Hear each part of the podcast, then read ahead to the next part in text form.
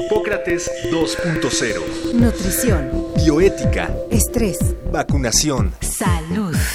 El Programa Universitario de Investigación en Salud y Radio UNAM presentan Hipócrates 2.0. Investigación y vanguardia en salud.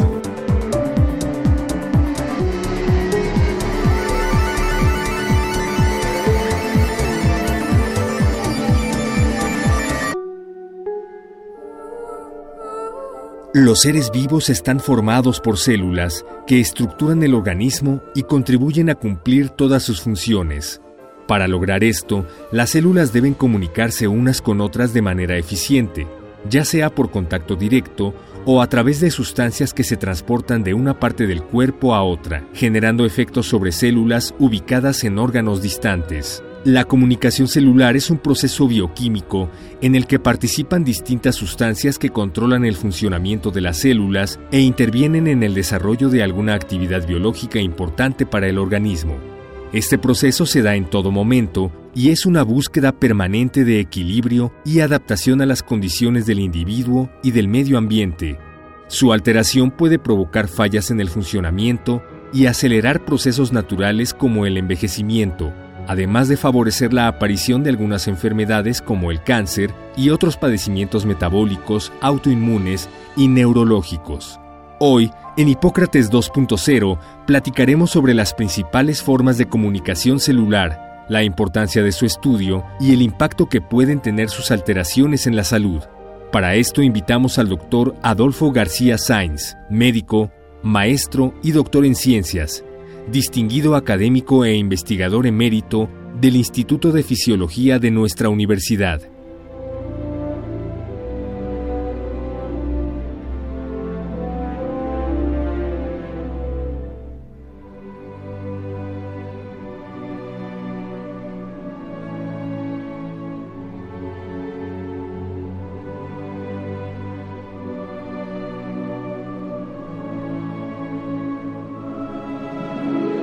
Hola, ¿qué tal? Bienvenidos a Hipócrates 2.0. Yo soy Mauricio Rodríguez y como cada semana estoy en la cabina con Omar López Vergara. Omar, ¿qué tal? ¿Qué tal Mauricio? ¿Cómo estás? Bienvenidos a todos nuestros radioescuchas. Y pues el tema de hoy es muy interesante. Vamos a platicar de algo que parecería propio de las puras ciencias básicas, pero trataremos de ah, llevarlo a un terreno en el que nos ayude a comprender que justamente los procesos celulares que no alcanzamos a ver o que no alcanzamos a comprender plenamente tienen un impacto en la vida y por supuesto en el proceso de salud y enfermedad. Para eso invitamos al doctor Adolfo García Sainz, médico y maestro y doctor en ciencias y distinguidísimo académico, también investigador emérito del Instituto de Fisiología Celular en nuestra universidad. Doctor, bienvenido. Muchas gracias, buenos días. Decíamos en la cápsula algunas definiciones básicas sobre la comunicación celular. La célula es la unidad funcional de la vida.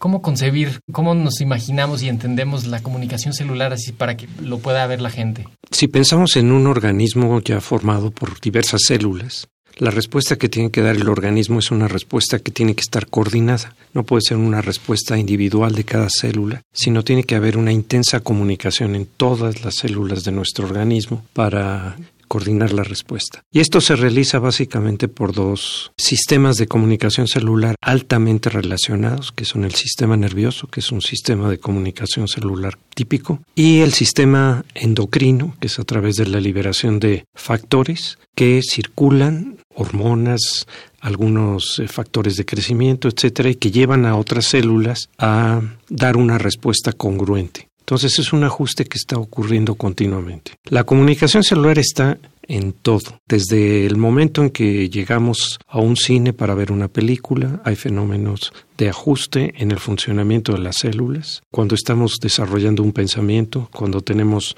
un movimiento, cuando tenemos algún horror ante algún evento que se nos presenta, etcétera, todo eso es comunicación celular. La respuesta inmune es comunicación celular, etcétera. Diríamos entonces, doctor García Sáenz, que la comunicación celular es la base de todo proceso eh, de salud y enfermedad en el cuerpo humano. En todo proceso de salud o enfermedad está involucrada la comunicación celular.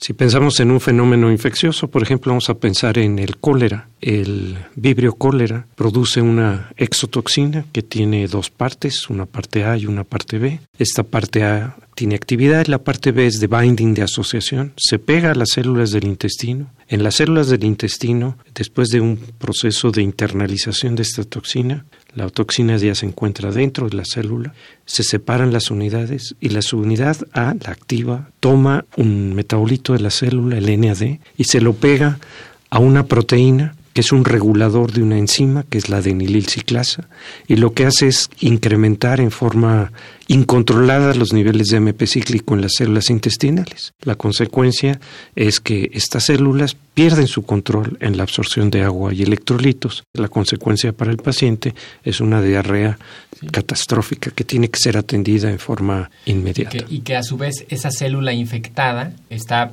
digamos, obedeciendo la, la, instrucción de esa toxina, sí. pero a su vez está avisándole al resto del sistema que está dañada y que, que, vengan a ayudarla. Bueno, hay todo un proceso inflamatorio además, pero el proceso inflamatorio en el cólera no es tan grande. El principal problema en el cólera es la perturbación en la absorción de agua y iones. Y esto es una perturbación de un proceso a través de una toxina bacteriana, de un proceso de comunicación que está continuamente sí. ocurriendo en las células. Mire, por ejemplo, en Escherichia coli se produce una toxina parecida al cólera, de esa ya la podemos meter en lo que dijimos del cólera, pero podemos platicar de una toxina que se le llamaba la toxina ST, uh -huh. porque es estable.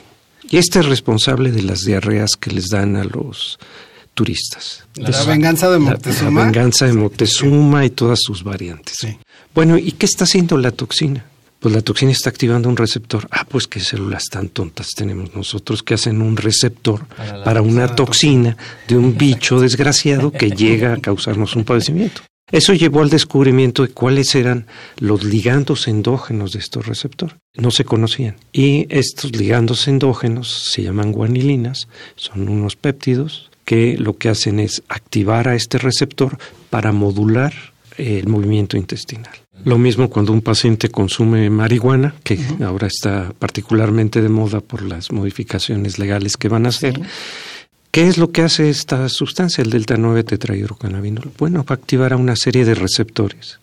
Y estos receptores pues están allí esperando la marihuana. No, lo que pasa es que nosotros tenemos nuestros propios cannabinoides que se llaman nuestras propias señales que activan estos receptores. Tenemos nuestra propia marihuana, entre comillas. Y lo mismo ocurre con los opiáceos. Los opiáceos tienen una colección grande de receptores y lo que ocurre es que nosotros estamos produciendo opiáceos en respuesta a muchos agentes, desde simplemente la estimulación gratificante produce uh -huh. la liberación de endorfinas o en el mismo intestino, en el mismo intestino se producen endorfinas y estas endorfinas actúan, por ejemplo, en el intestino, disminuyendo la motilidad intestinal. Entonces, por eso desde quizás hace dos siglos se usaba la tintura de opio seguramente lo han leído algunos de los escuchas, radioescuchas de su programa, que se usaba la tintura de opio para los pacientes que tenían diarreas uh -huh. importantes. Esta tintura de opio que hacía simular lo que hacen las endorfinas naturales, nuestra propia morfina, para controlar la motilidad intestinal. Y como inducir un estreñimiento sin que llegue a ser estreñimiento, ¿no? Modular la motilidad intestinal. Nos hiciste favor de regalarnos un libro que escribiste que se llama Hormonas, Mensajeros Químicos y Comunicación Celular.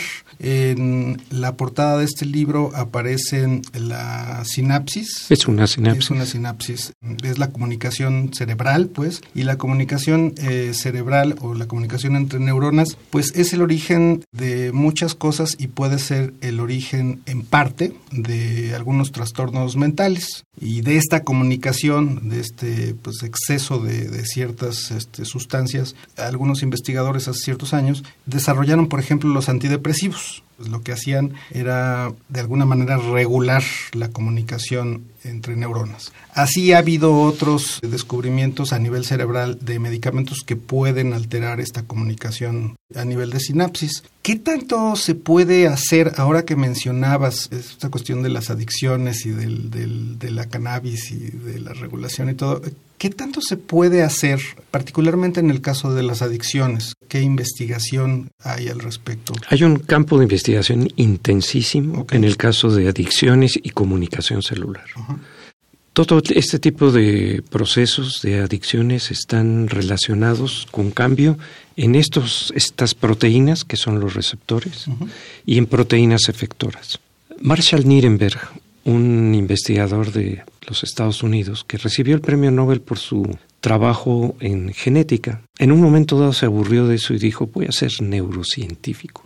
Y entonces comenzó a estudiar algunos aspectos neurológicos allá por los años 80. Tengo idea que ya murió, pero hizo un trabajo muy bonito en el que puso opiáceos a algunas células. ¿Qué hacen estos opiáceos? Estos opiáceos activan unos receptores que bajan los niveles de MP cíclico en la célula. Los opiáceos son los opiáceos son análogos de la morfina, pero que nosotros producimos. Son moléculas del cuerpo. Son moléculas del cuerpo, las endorfinas, que se producen en muchos territorios, en territorio cerebral, en territorio intestinal, etcétera. Entonces, estos los puso en células en cultivo y ¿qué ocurrió?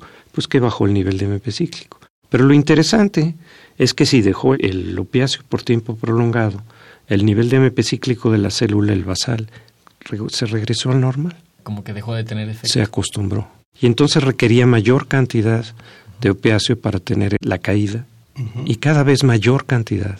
Es decir, estaba creando en una celulita el fenómeno de dependencia.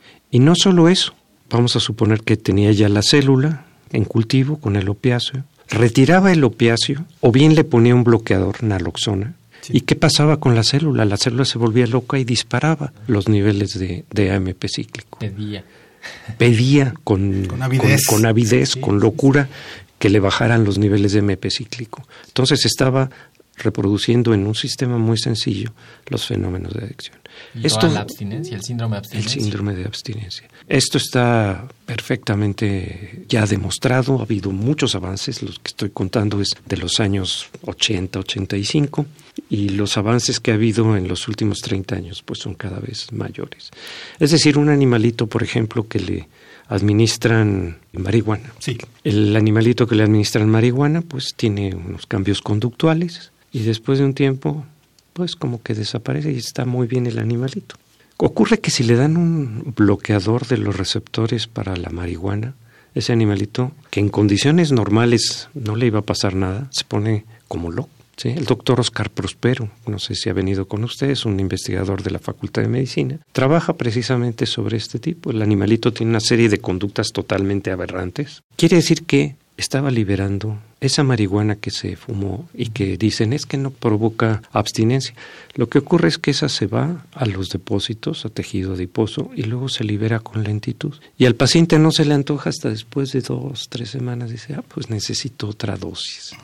Pero yo lo paro cuando quiera. En general, todas las sustancias, incluso podría generalizar todas las actividades humanas, producen cierto grado de adicción siempre y cuando sean placenteras. Es decir, una vez que se estimulan estos circuitos del placer que tienen que ver con dopamina, con endorfinas, etcétera, el organismo se acostumbra. Yo me acuerdo de René Drucker, que era un buen amigo mío, y me decía, yo tengo que ir todos los días en la mañana a hacer ejercicio dos horas, porque si no voy me siento muy mal. Le dije, ah, pues es que eres un dependiente, un adicto al ejercicio. Y efectivamente, estas personas tienen la necesidad de hacerlo, lo mismo que los que oyen música.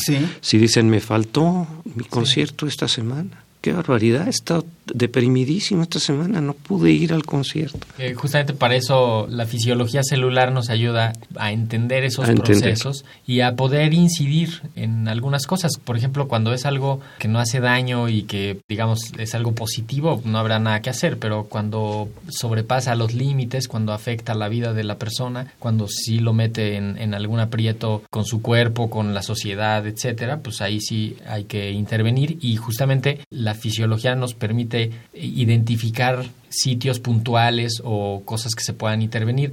Y no solo en estas en estas enfermedades sino también en enfermedades metabólicas en enfermedades autoinmunes que en realidad el, el problema es que hay una regulación de los ciclos celulares o de los procesos biológicos que se altera y que pues idealmente hay que ayudarle a la célula a que meta más no pienso en algo así tan común como la diabetes que justamente en unos tipos pues lo que pasa es que la insulina no está jalando bien y hay que ayudarle al paciente dándole insulina para que la insulina tenga el efecto biológico y, y ya simplemente esa intervención ayuda un poquito a meter en orden el, el sistema que se les desequilibró.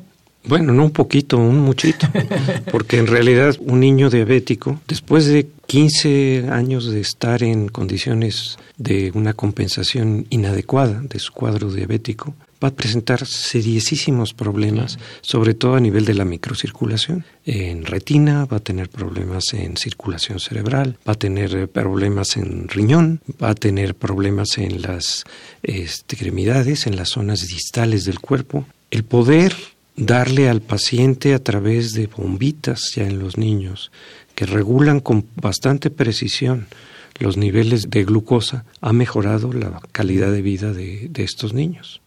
Déjenme decirles algo.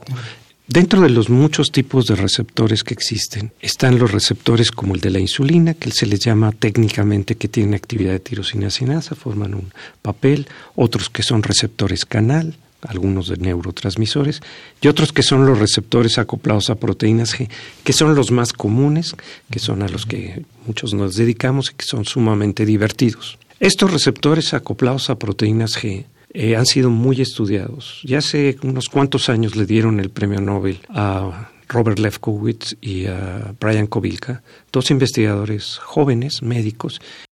Todo este trabajo, ¿y por qué le dieron el premio Nobel? Bueno, análisis que han hecho los que se dedican a farmacología demuestran que por lo menos un 30%, y hay gente que dice que es hasta el 50% de los medicamentos que se usan todos los días en la clínica cotidiana son agentes que actúan sobre estos receptores. O sobre mecanismos asociados a estos receptores, que pueden ser, por ejemplo, mencionaba Omar, eh, los antidepresivos. ¿Qué hacen los antidepresivos en general? Pues lo que hacen la mayoría de ellos, por lo menos los más actuales, los de mayor uso, es bloquear la recaptura de serotonina. O sea, hay neuronas que se llaman serotoninérgicas porque están liberando serotonina. Pero además de los receptores, la célula tiene unos sistemas de recaptura. Mete sodio y al mismo tiempo recupera esa serotonina para volverla a usar. Si yo bloqueo la recaptura, aumento la concentración en el espacio sináptico y estoy mejorando el estado serotoninérgico del paciente. Y con eso se le equilibra. Con eso el paciente se ha demostrado que tiene una cierta recuperación, toma un cierto tiempo. Ha vivido una mejoría importante en el tratamiento de, estos pacientes. Por ejemplo, si pensamos en otra droga, ¿qué es lo que hace la cocaína que pone como locos a los pacientes? Pues la cocaína lo que hace es bloquear la recaptura, es decir, el sistema de remoción del espacio sináptico de la dopamina. Y entonces el paciente tiene un estado dopaminérgico elevadísimo. de excitación. De excitación total. Y lo puede llevar hasta un infarto de miocardio. ¿Cómo es que los antidepresivos, por ejemplo, han funcionado tan bien y han revolucionado el ámbito de la salud mental en los últimos 30, 40 años? Pero en esta cuestión de las adicciones, si se entiende mm, también cómo funciona, los tratamientos para adicciones siguen siendo pobres, siguen siendo teniendo muy resultados muy bajos, es decir, 80-85% de las personas con adicciones recaen. Por lo menos. Por lo menos. Las adicciones, además de los cambios a corto plazo, que son a los que yo me dedico y son los que me gustan y son los que he platicado en este momento, hay cambios muy importantes a largo plazo. Todo este tipo de fenómenos traen cambios en la expresión genética y que pueden ser de tiempos muy, muy prolongados. Estos cambios en la expresión genética, es decir, aumento en la expresión de receptores, de proteínas eh, acopladoras, de enzimas importantes, no desaparecen con facilidad de tal forma que el paciente queda con esto. Las sustancias entonces nos dejan una huella enorme. Dejan una huella a veces permanente. ¿Qué se está haciendo para tratar de obtener esto? Hay unos desarrollos que se denominan desarrollos farmacológicos de largo plazo, donde se puede diseñar algunas sustancias que tengan parte de los efectos de una, de una droga, pero no todos. Por ejemplo, derivados de opiáceos quitan el dolor, ¿Qué es lo que, un poco lo que está pasando con la marihuana, la legalización, digamos, está conduciendo a un nivel de purificación de la sustancia hasta que se obtienen justamente solo las fracciones que tienen cierta actividad? Cuando se habla de, de marihuana medicinal, la opinión común es que el médico le va a decir, procure usted consumir dos, o tres churros de marihuana cada 24 horas.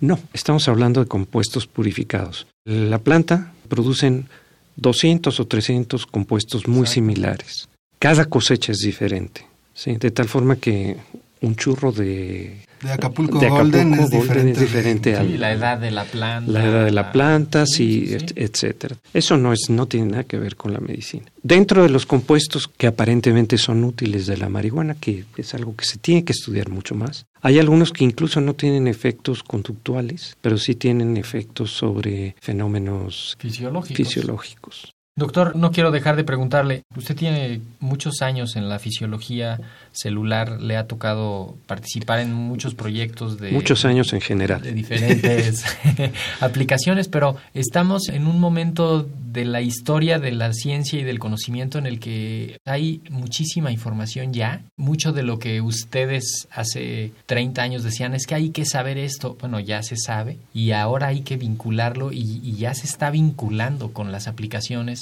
a pacientes en la agroindustria, en la, en la salud animal y en la salud humana. ¿Cómo ve usted el futuro inmediato de las aplicaciones de la fisiología celular? Yo los, veo maravillosos. Por ejemplo, sabemos ya que en algunos pacientes que hay alguna manifestación, lo que hay es una alteración en eh, la expresión de un receptor.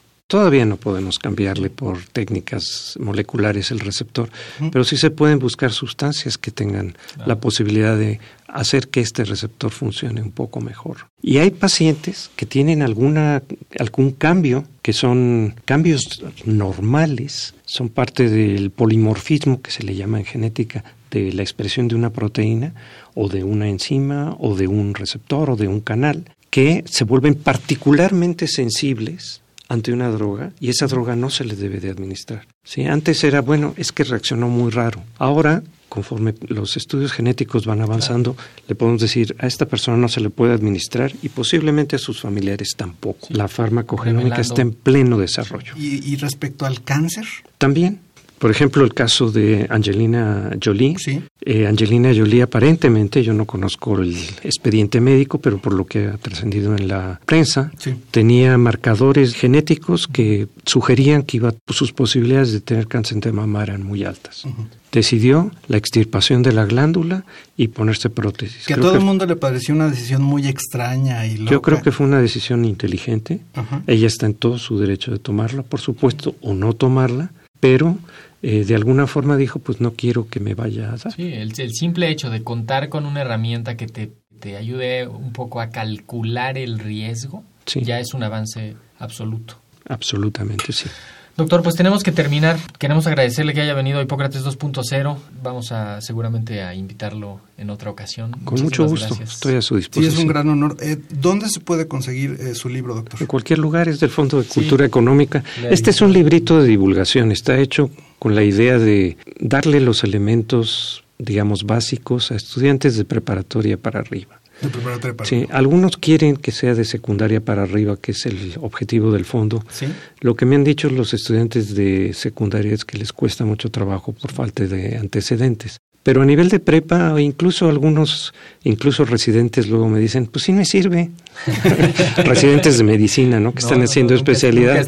Que nos dicen, no, pues sí me sirve. Ya no me acordaba de nada, entonces me actualizó. Exacto. Se llama Hormonas y está en la colección La Ciencia para Todos, que la edita principalmente el Fondo de Cultura Económica, así que... Creo que es una asociación con la UNAM y con otras... Con, la CIT, la CEP. La CEP, todo eso. Perfecto. Muchísimas gracias. Al contrario, gracias a ustedes. Muchas gracias es un honor haberte tenido con nosotros. Muchísimas gracias por su atención. Los esperamos la próxima semana, Omar. Hasta luego. Agradecemos al doctor Samuel Ponce de León, coordinador del PUIS y coordinador académico de la serie. El Programa Universitario de Investigación en Salud y Radio UNAM agradecen tu escucha. Te esperamos la siguiente semana para platicar sobre lo último en materia de salud e investigación en Hipócrates 2.0 investigación y vanguardia en salud. Se despiden de ti en la producción Patti Gamboa, Héctor Castañeda y Alejandra Gómez. Hipócrates 2.0, Radio UNAM. Experiencia sonora.